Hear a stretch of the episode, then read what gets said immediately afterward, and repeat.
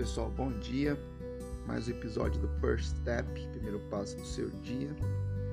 Eu queria dizer que a gente está no Spotify, no Anchor, Google Podcast, no Overcast também, né? Essas diversas plataformas. Queria falar para você aí ativar essa notificação. A gente faz de você, eu faço devocional todos os dias e compartilho com vocês.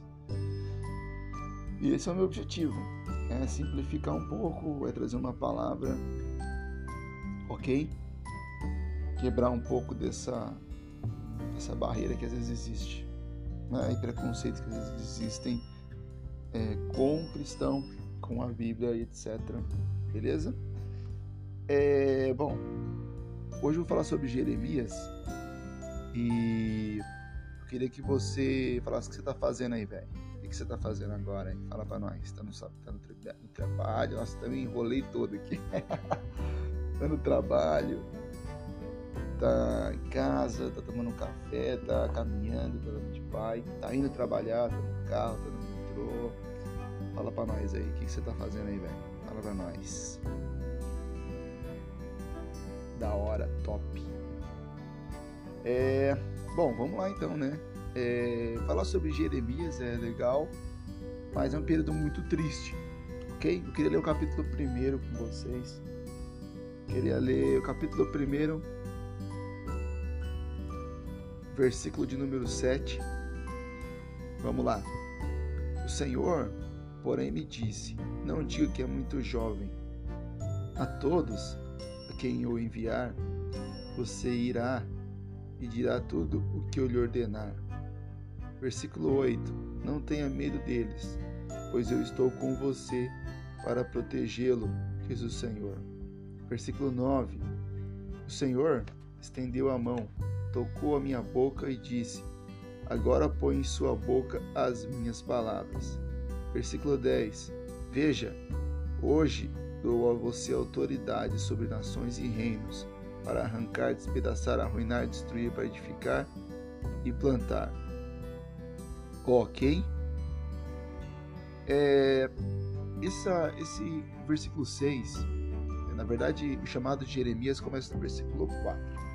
Bom, é, o que, que acontece? Jeremias era jovem, né? ele era muito jovem e ele se achava incapaz, ok? De pregar contra a nação de Judá.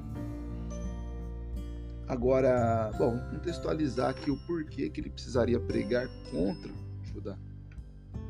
Jeremias ele precisaria pregar contra Judá pelo fato de que ele nasceu no período do exílio e o seu ministério ele começa por volta de 627 anos antes de Cristo. Israel ela passa pela mão da Assíria, debaixo do governo da Assíria, ok? Uh, passa uh, depois debaixo do jugo da Babilônia, também dominado pela Babilônia. Só que o povo de Judá né, é, era o governo do sul, Judá e, e, e Benjamim, né, essas duas tribos ficaram no sul e o restante das outras dez tribos ficaram no norte, ok? As dez tribos do norte se chamavam Israel e as duas tribos do, do sul, Judá e Benjamim, chamavam-se de Judá ok? Bom, sobre o período de Israel no exílio, já era algo é, falado por Deus, era, um, era uma condicional. Né? Se o povo abandonasse, se a gente pegar lá em Deuteronômio, por exemplo, nós vamos ver Deus pedindo para que Moisés faça letras, né? canções, para que o povo, para que aquelas canções testemunhassem contra o povo de Israel Então, canções que testemunhassem contra e a favor. E havia uma condicional C, né? E uma das condicionais era se vocês me abandonarem, serviços falsos deuses e etc. Vocês vão perder a terra, vão ser escravizados, ok? Isso já em Deuteronômio, né? É, Jeremias vem muito tempo depois e Israel tinha feito tudo aquilo que ah, Deus havia colocado como condicional. Se vocês fizerem isso, vai acontecer isso. E foi exatamente o que Israel fez. Israel abandona os princípios, aí começa a adorar outros deuses, ok? E acabam sendo dominados. Não Israel, né? Perdão, Judá.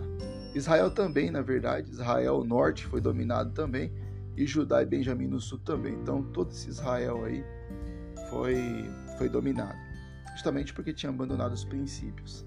Ok?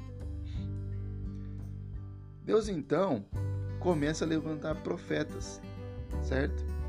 Para que peçam, né? Para que ordenem o povo que retorne a palavra de Deus. Ok? Mas é muito difícil. O povo ainda assim tem muita dificuldade. Jeremias mesmo foi perseguido ferozmente, principalmente pelo rei Joaquim, que era filho de Josias. Joaquim perseguiu Jeremias é, impiedosamente, como perseguiu vários profetas, Israel, Israel, né? Israel, Judá e Benjamim, ok? É, mas principalmente no livro de Jeremias a gente vai falar bastante sobre Judá, ler bastante sobre Judá. Judá matava até muitos profetas, ok? Judá matou muitos profetas, certo? Então havia uma perseguição ferrenha. Por quê? Porque os profetas de Deus pregavam contra o que Judá estava fazendo, a idolatria, ok? O abandono, a apostasia. Uma das palavras-chave do livro de Jeremias é apostasia. O que é apostasia? O povo abandonou a fé, abandonou o caminho de Deus, que Deus havia ordenado para viver em adoração a outros deuses que, quando eles tinham se envolvido em situações difíceis, não resolviam para eles os problemas como Deus né, já havia feito em outro momento. Mas qual que é o cerne da questão? Jeremias é levantado ao seu ministério muito, muito jovem, né? E ele acredita que ele não tem capacidade, ok? E o que é interessante é que Deus fala: não tenha medo, pois eu estou com você, ok? E às vezes você precisa resolver uma situação, você precisa falar a verdade, ok? Você precisa é, conquistar algo, né? E você tem medo, você tem medo, é, você está vendo que algum, algum processo está errado, é, seja no trabalho, seja na sua família, seja na sua casa, ok? Seja no, na igreja e etc. Você está com medo. Mas a, a principal finalidade de uma pessoa que tem um chamado profético né? É, é exatamente falar aquilo que é a vontade de Deus. Cara, e o que, que é a vontade de Deus? O que, que é o, o que, é? O que, é? Como é que eu vou saber? A vontade de Deus é sempre o que é moralmente bíblico, ok? Essa é a vontade de Deus. Se você está vendo uma coisa errada, se você está vendo um processo errado, meu brother, não, não compactue com isso, não compactue com isso, ok?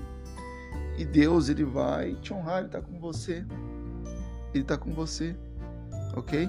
Não não não queria compactuar com isso, não é, se deixe levar pela situação. OK?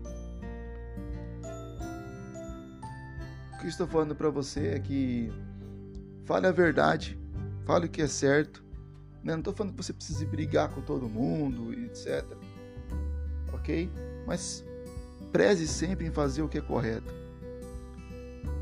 Pregue sempre o que, o que, você, o que deve ser feito moralmente, é, de forma moralmente correta.